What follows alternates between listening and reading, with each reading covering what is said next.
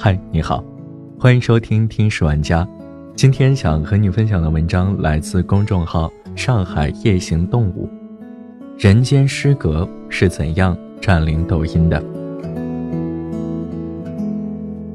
编辑部的小何上班的时候，整天戴着 AirPods，双眼盯着手机屏幕，眉头微蹙，时不时还若有所思的点点头。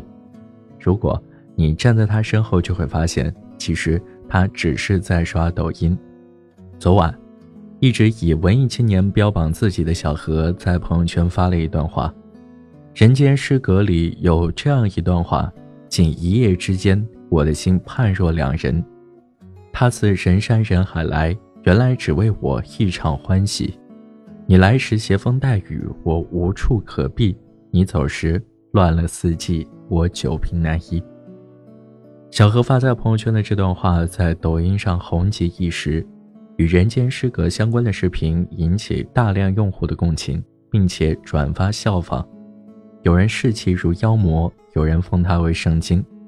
几段颓废的文字，再加上安河桥、Sunflower 等其他弹唱的曲子作为伴奏，这样的组合就像是一管肾上腺素直接打进了那些。文艺青年的体内，给了他们一次精神上的高潮。白天上班时背着帆布邮差包，里面除了两包烟以外，就只有一本芥川龙之介的《罗生门》，但是看书皮一副九成新的样子，想必也没翻过几次。晚上躲在手机屏幕前，高举高举太宰治和他的人间失格作为挡箭牌。这些通过颓废和自甘堕落来躲避生活的人们，在别人希望他们能够积极向上的时候，反驳着：“难道不反抗也是罪过吗？”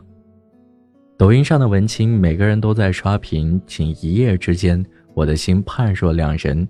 生而为人，我很抱歉。仅仅靠两句话和“人间失格”四个字，他们直接将太宰治奉为神明。然而讽刺的是。前一句其实出自欧马尔·海亚姆的《鲁拜集》，后一句则出自室内寿太郎的遗书。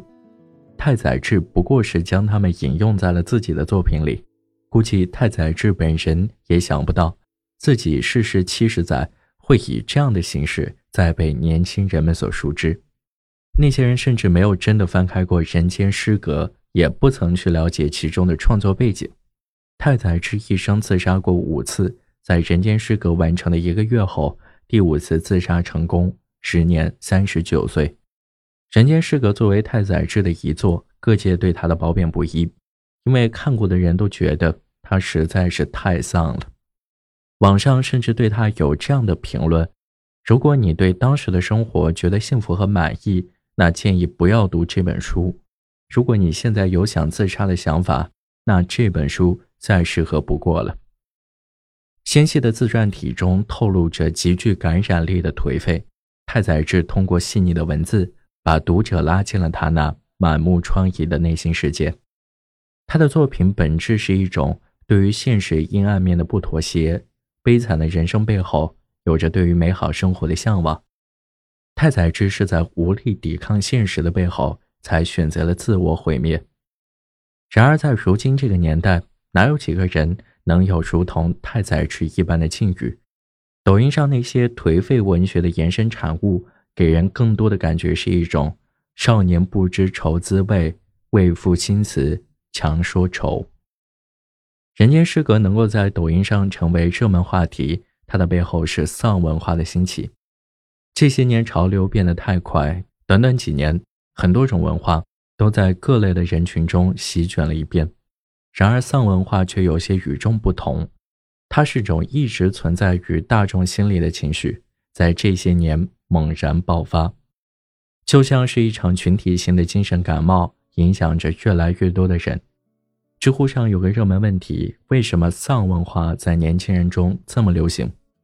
里面有个高赞的回答，大致如下：我们大多数人都过着普通的一生。普通的家庭、普通的学校、普通的工作、普通的对象，每天沉浸在网络世界里，看着网上别人的红灯酒绿，看着别人纸醉金迷、一夜暴富，然而自己却什么都没有。互联网的兴起，让大众更容易看清人与人之间的差距。人们开始明白，实现阶级的跃升，或许比鲤鱼跃龙门还要难。那不如就这样吧，那就这样吧。丧文化作为人们追求精神满足的道路上所遇到的问题，在上一代的人眼中，这纯粹就是年轻人的矫情。现在的年轻人再苦再累。也比不上几十年前他们所经历的一切，就像是当年的三岛由纪夫认为年轻人的此生重任应当是锻造铁一般的意志，丧文化在他们眼中是一种堕落。如今这个和平富足的年代，有年轻人的追求已经不再停留于物质层面，已经上升到了尊重、爱与被爱、实现自我价值等更加虚无缥缈的境界。丧文化，它不该是人们对生活妥协的结果，它应该是一种情绪上的自我排解，是勇敢正视自身不足，同时又害怕孤独的体现。只不过，却很少有人能通过正确的方式来表达自己内心的想法。这种两代人的互相不理解，导致了越来越多抖音太宰治出现，在深夜里寻死觅活的年轻人，有些第二天。还是要照常起床上班，做好手头的每一份工作，有些却真正的堕落了下去，从此躺在了泥泞里。抖音上那些奉人间失格为圣经的年轻人，同样也曾将“人间不值得”作为自己的签名，摆出一副自己早已看破人世，人世不过一片荒凉的姿态。然而李诞的原话却是：“开心点吧，朋友，人间不值得。”